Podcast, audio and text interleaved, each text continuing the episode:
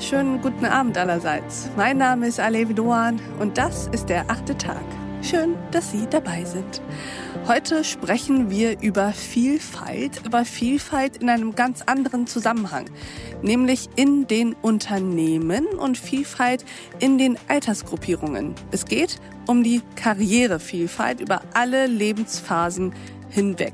Das betrifft lebenslanges Lernen ebenso wie Branchenwechsel, Quereinstiege und Weiterbildung auch in fortgeschrittenen Lebensläufen. Und darüber sprechen wir heute natürlich mit einer Personalerin. Herzlich willkommen im achten Tag, Nicole Gerhardt. Hallo, hallo Frau Doan. Frau Gerhardt, würden Sie sich uns mal kurz vorstellen? Das mache ich gerne. Mein Name ist Nicole Gerhardt. Ich verantworte im Vorstand bei Telefonica den HR-Bereich. Telefonica ist ein Telekommunikationsunternehmen mit aktuell 8000 Mitarbeitern. Im Fokus meiner Tätigkeit steht die Digitalisierung und Transformation des Unternehmens in Bezug auf die Organisation, aber natürlich auch ähm, auf die Mitarbeiter. Konkret heißt das, zum Beispiel digitale Mitarbeiterkompetenzen müssen entwickelt werden. Neue Arbeitsweisen und Arten der Zusammenarbeit müssen etabliert werden. Rahmenbedingungen, Strukturen und Prozesse sind neu zu gestalten, sodass sie schneller und flexibler, aber nicht komplizierter werden.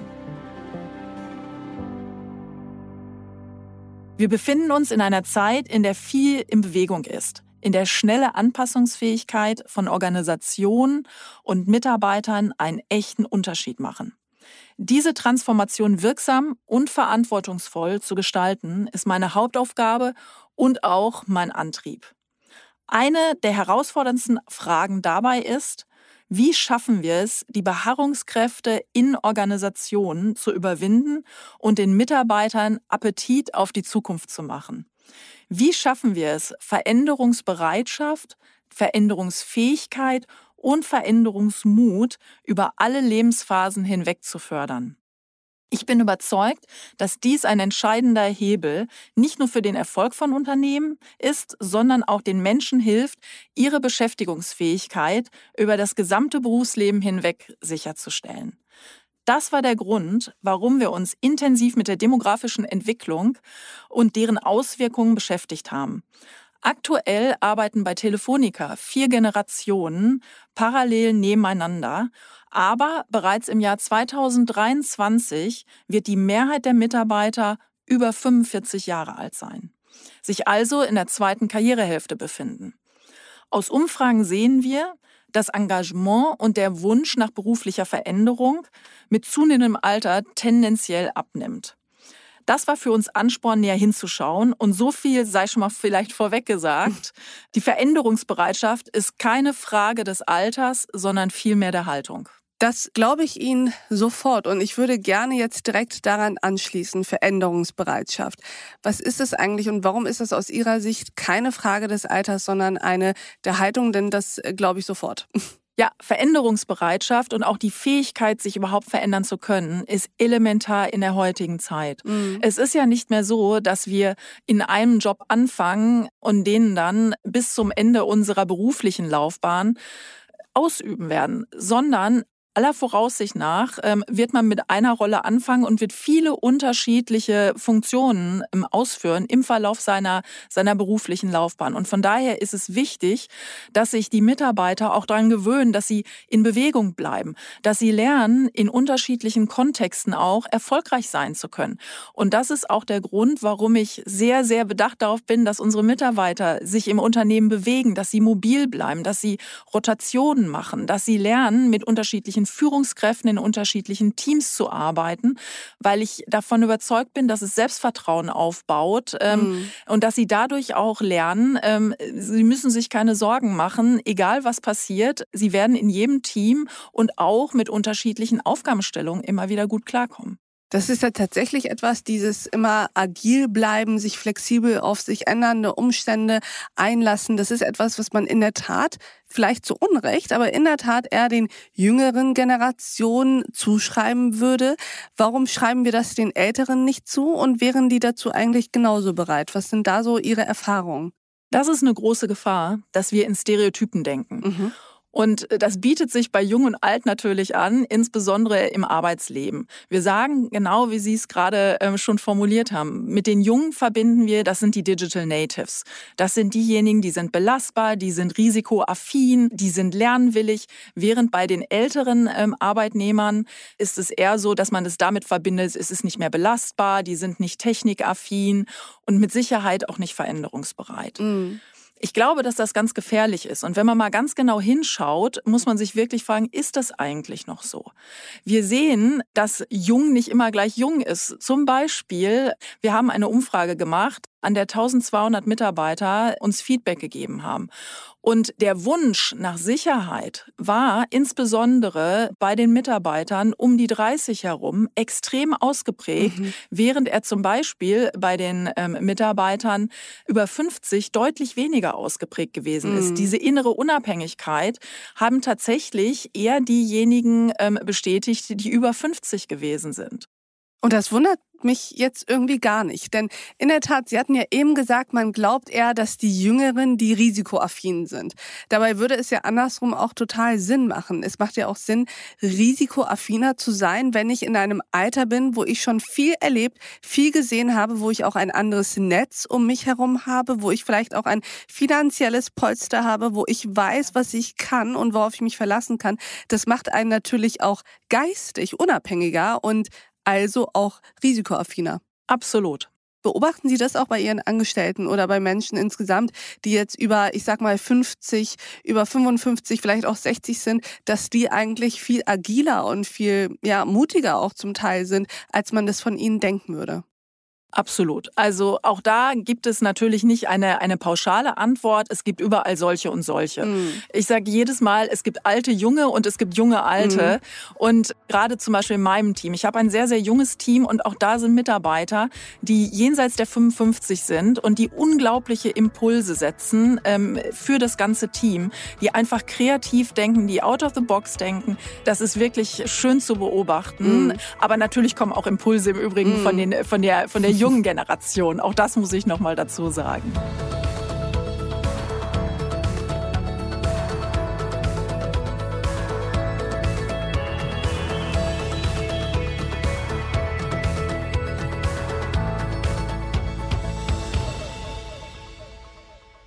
Die Frage ist ja auch, wir haben es eben besprochen, die Belegschaften werden ja nicht nur älter, sondern die Bevölkerung wird älter. Also wir haben diesen demografischen Wandel, in der wir immer mehr Ältere haben und immer weniger Jüngere. Und ich habe mich gefragt, können wir uns das überhaupt leisten, dass wir die Älteren im Wirtschafts-, im Arbeitsleben rhetorisch zumindest so ein bisschen stilllegen? Ich glaube, man kann es sich nicht leisten mhm. und wir können es uns auch nicht in den Unternehmen leisten.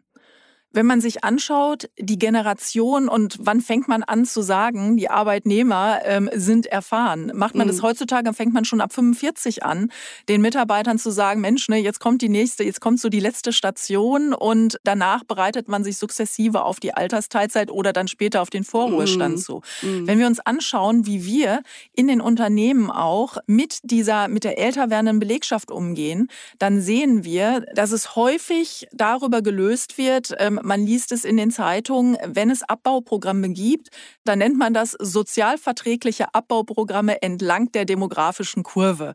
Ja, und das heißt, dass man teilweise den Mitarbeitern ab 55 schon Altersteilzeitverträge anbietet, mhm. um so natürlich die Chancen zu schaffen, auch für jüngere Arbeitnehmer, jüngere Arbeitnehmer in das Unternehmen reinzubringen aber natürlich am Ende ähm, hinten abschmelzt. Und jetzt muss man sich mal vorstellen, was das auch mit den Menschen macht. Mhm. Wenn man sich vorstellt, es wird einem mit 50 schon gesagt, obwohl man noch 17 Jahre bis zum regulären Renteneintritt hat.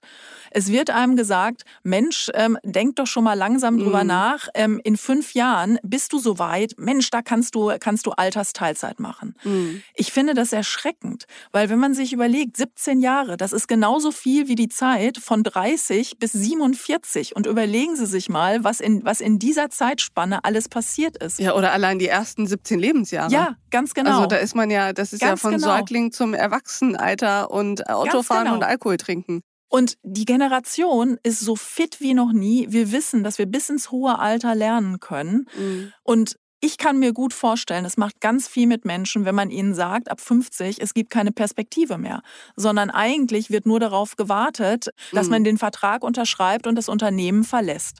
Wozu führt das? Das führt dazu, dass man in den Widerstand geht. Warum soll man noch lernen, wenn man sowieso weiß, wofür mhm. soll ich denn lernen? Das führt dazu, dass man natürlich an dem festhält, was man hat. Und das in einer Zeit, wo die Unternehmen eigentlich in einer Situation sind, dass sie sich dramatisch transformieren müssen, dass sie Leute brauchen, die mitmachen und nicht Leute, die im Widerstand sind. Mm. Und deswegen frage ich mich natürlich, wo ist Henne und wo ist Ein? Warum, mhm. warum geht das Engagement ähm, eigentlich im Alter zurück? Muss das eigentlich so sein? Oder was tragen wir auch als Unternehmen und auch als Gesellschaft teilweise dazu bei, dass die Mitarbeiter ab 50 oder ab 45 teilweise sogar schon sagen, naja, jetzt gehöre ich zum alten Eisen. Mhm. Wissen Sie, was ich mich auch gefragt habe? Das geht jetzt so ein bisschen ein paar Metaebenen darüber. Aber vielleicht gehen Sie die Exkursion mit mir mit. Mal gucken. Denn ich habe mir überlegt, wenn wir über Karrierevielfalt sprechen und über das Fördern von älteren Menschen, dann geht es ja auch ein wenig um so etwas wie lebenslanges Lernen. Und damit geht ja auch noch etwas Größeres einher. Also nicht nur Human Resources, also Personalentwicklung innerhalb eines Unternehmens, sondern wenn Menschen ihr Wissen, ihre Kompetenzen und letztlich ja auch ihren Horizont ständig oder immer wieder neu erweitern, dann hat das doch auch persönliche, ich würde auch schon sagen, zivilbürgerliche und auch soziale Perspektiven, die es damit einschließt. Absolut. Auch das macht für mich Diversität aus. Ähm, wir reden immer ganz, ganz viel natürlich über, über Gender, über, mm. über diese Art von Diversität. Aber ich bin der festen Überzeugung, dass wenn Menschen ihr Leben lang neue Erfahrungen sammeln, und das muss im Übrigen, ähm, genau wie Sie sagen, nicht nur in einem Unternehmen sein. Das kann in unterschiedlichen Unternehmen sein, das kann in unterschiedlichen Rollen sein. Man kann mal selbstständig sein, dann kann man vielleicht auch mal wieder in ein Unternehmen gehen. Ich glaube, dass das ungemein hilft, eine Flexibilität zu wahren und natürlich dadurch auch immer noch jemand zu sein, der, der wertvolle Beiträge ähm, auch für die Gesellschaft bringen kann. Ich würde sogar noch einen Schritt weiter gehen und sagen, Mensch, der nicht nur wertvoll bleibt, sondern vielleicht auch mit den Jahren wertvoller wird. Die Frage ist ja auch, wie blicken wir eigentlich auf Menschen? Genau. Also welches Bild haben wir von einem älteren Menschen? Sehen wir da jemanden, der einfach nur nicht mehr jung ist, nicht mehr scheinbar frisch ist und wir haben sowieso ein Problem mit dem Älterwerden und mit Dekadenz und wollen, dass alle für immer jugendlich aussehen und dynamisch sind. Aber man könnte ja auch sagen, naja, Menschen sind ja auch wie gute Weine. Mit dem Alter werden die nur besser und ja auch klüger, weil sich eben Erfahrungen ansammeln, Wissen ansammelt und mit diesem immer wieder auch Neulernen es nicht so eine Einbahnstraße ist, sondern immer mehr Synapsen sind, die da bei älteren Menschen noch mehr knallen als bei jüngeren. Was man natürlich auch sieht, ist, mhm. wir sehen einfach, dass wir sehr, sehr stark trennen in Jung ist gut und alt ist halt schlecht, mhm. insbesondere in der Arbeitswelt. Mhm. Und da vergeben wir, glaube ich, eine riesengroße Chance. Und wenn man sich wirklich mal vorstellt, ähm, welche Leute im Arbeitsleben noch sind, ähm, wo keiner auf die Idee kommen würde, ihnen einen Altersteilzeitvertrag anzubieten. Ich denke jetzt gerade nur mal, Elon Musk ist ähm, letzten, letzten Monat ist er 50 geworden. Mhm. Jemand wie Bill Gates ist 66. Ein Steve Jobs wäre heute 66. Mhm. selbst die Gründer von Google und Facebook ähm, haben alle die 45 überschritten. Oder auch ein Gabor Steingart, der, der, der sich überlegt hat, auch glaube ich, jenseits der 50 nochmal was, den Journalismus nochmal neu zu erfinden. Das wird Gabor sehr freuen, dass er in dieser Reihe auftaucht. ja, ich habe natürlich meine Hausaufgaben auch gemacht.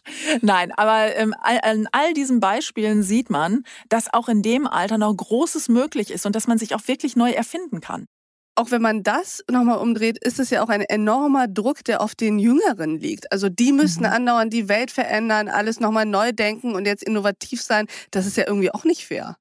Dass man von denen auch so viel erwartet, weil vermeintlich die Älteren das nicht können. Also besser wäre es doch, den Druck und die Erwartung auf alle gleichermaßen zu verteilen. Und auch die Jüngeren äh, stehen vor großen Herausforderungen. Mhm. Wenn wir uns wirklich mal die Zeit anschauen, Ende 20 bis vielleicht ähm, auch Ende 30, Familienplanung, das, was man gewöhnlich die Rush-Hour des Lebens ja. bezeichnet.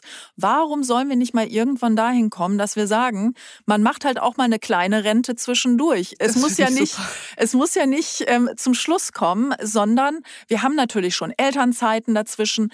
Aber warum nicht auch mal Reflexionszeiten nehmen oder Reisezeit sich nehmen? Und wie gesagt, wir können es ja auch die kleine Rente zwischendurch nennen. Das macht total Sinn, denn in der Tat, das ist ja ein Alter oder eine Altersspanne, in der so wahnsinnig, wahnsinnig viel passiert. Genau.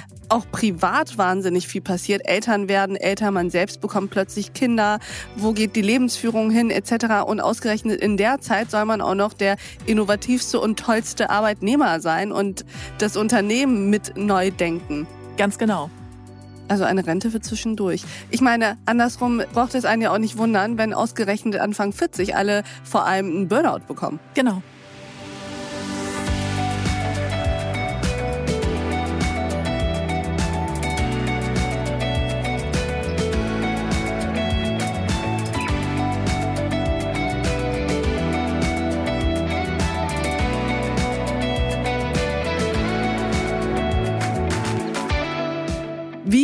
Sind denn das vielleicht zum Abschluss Ihre Erfahrungen mit den älteren, ich sage jetzt mal älter, was ja eigentlich auch schon lächerlich ist, bei 50-jährigen Menschen von Älteren zu sprechen?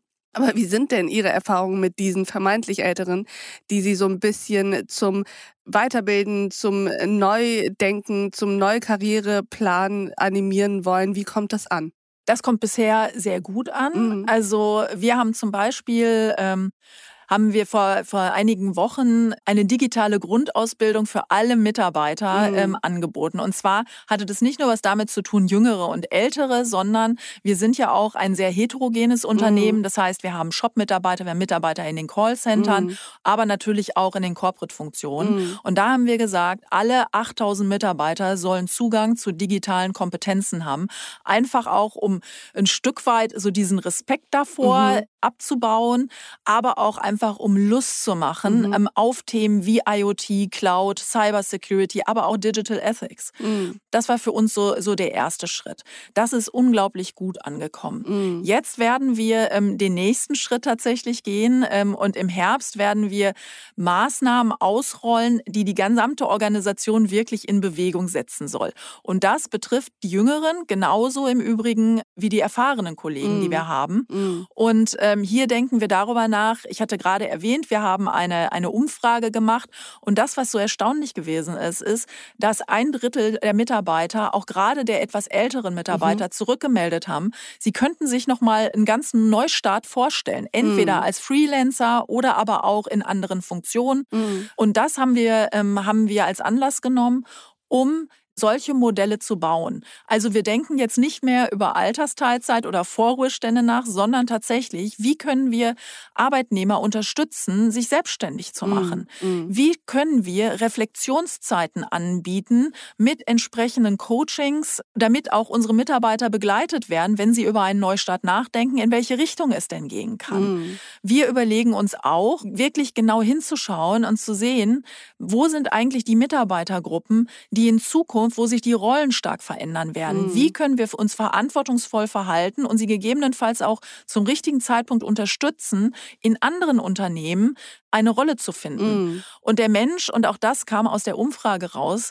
er hat halt immer so, eine gewisse, so ein gewisses Bedürfnis nach Sicherheit.